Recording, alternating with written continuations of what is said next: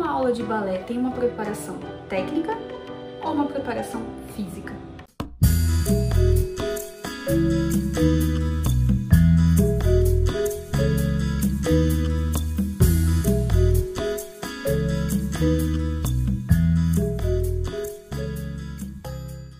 E aí, meu povo bailarinístico, sejam muito bem-vindos a mais um vídeo aqui do canal. E hoje nós vamos falar um pouquinho sobre a diferença básica entre preparação física e preparação técnica dentro da dança. Dentro de uma equipe esportiva, a gente possui uma comissão técnica que é composta prioritariamente por médicos, nutricionistas, fisioterapeutas, psicólogos e etc. Mas você sabia que o preparador físico é diferente de um preparador técnico? O preparador técnico é aquela pessoa que trabalha o gesto específico, ajuda nas táticas e coordena a equipe. O que parece muito com o professor de balé, né? Enquanto que o preparador físico é aquele responsável pela preparação neuromuscular e cardiorrespiratória do atleta ou bailarino. Ou seja, ele é aquela pessoa que trabalha com as capacidades físicas, seja ela força, aptidão cardiorrespiratória, resistência, agilidade, equilíbrio. A preparação técnica é o que normalmente a gente faz numa aula de balé, em que a gente reproduz o gesto técnico que será utilizado dentro das nossas coreografias, dentro dos nossos espetáculos.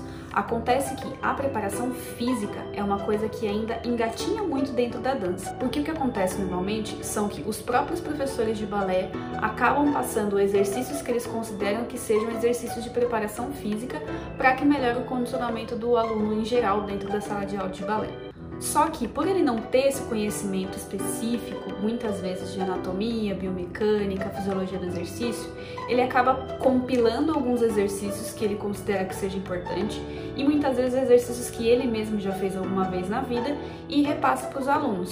E aí a gente vê muito provavelmente pessoas fazendo abdominais, fazendo corridas, fazendo prancha, sem um segmento específico do que, que poderia melhorar de fato dentro do condicionamento do bailarino. É quase como se você pegasse uma aula de boxe de uma hora e você ficasse 20 minutos correndo em volta do tatame, ao invés de simplesmente ir lá e socar aquele. Ir lá e socar aquele saco, que é o que você já estava querendo fazer desde o começo da aula. E aí fica um trabalho pela metade, porque você fica mais cansado fazendo aquele trabalho específico que na verdade nem é tão específico, sendo que na verdade você queria somente ir lá e fazer o soco no negócio. Então a preparação física, ela faz com que aquele movimento mais grosso seja trabalhado para que, com base nesse movimento grosso, você coloque o gesto específico. É a mesma coisa de eu virar para você e falar para você fazer um demi-plié, sendo que você não consegue nem sentar numa cadeira direito. Então o preparador físico, ele observa de maneira individual e a equipe e trabalha as capacidades físicas que aquele bailarino está precisando no momento. E, inclusive, ele consegue indicar para o professor, que no caso seria o preparador técnico, quais são as pessoas que estão aptas para fazer determinados movimentos.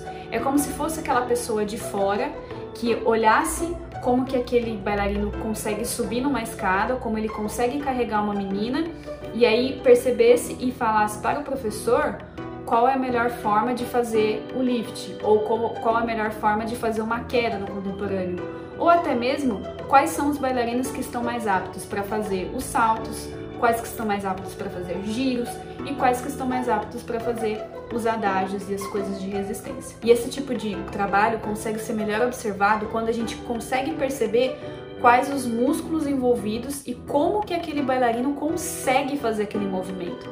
Porque a gente vê na dança apenas a reprodução dos movimentos, mas a gente precisa entender de onde que vem esse movimento, quais são as musculaturas envolvidas e qual que é o caminho que a pessoa tem de modo individual para fazer aquele exercício.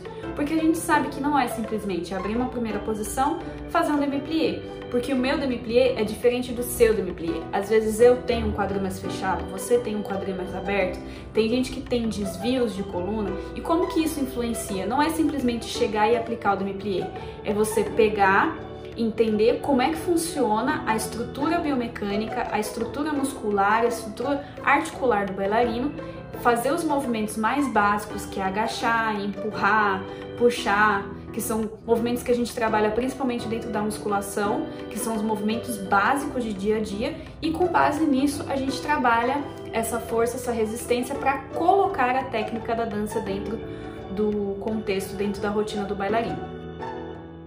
Então, assim, na minha opinião, seria um sonho que em todas as companhias, todas as escolas de dança, a gente tivesse um preparador técnico, que na verdade a gente já tem, né, que é o professor de balé, só que a gente tivesse um preparador físico, que é aquela pessoa especializada, aquela pessoa que só vai fazer aquilo. O que acontece normalmente dentro das escolas e dentro das companhias é que o próprio professor de balé acaba virando preparador físico.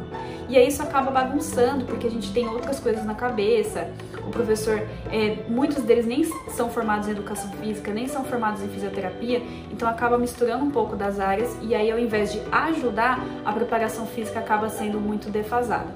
Então, no mundo ideal, se a gente pudesse fazer que nem o Royal, que tem lá a sua equipe, a sua comissão esportiva com médico, nutricionista, psicólogo, fisioterapeuta e personal, seria o um mundo ideal. E é uma coisa que a gente ainda não tem no Brasil.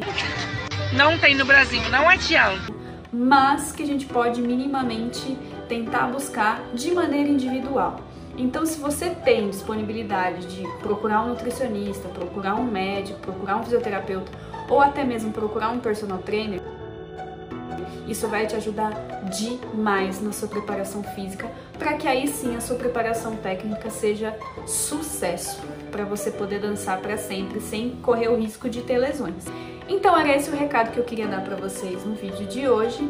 Então se você gostou desse vídeo, não se esqueça de clicar aqui no joinha, compartilhar com seus amigos e se você não é inscrito no canal, por favor, se inscreve e me ajuda a compartilhar esse conteúdo para todos aqueles seus amigos que têm menos de 20 anos e já têm um monte de cirurgia.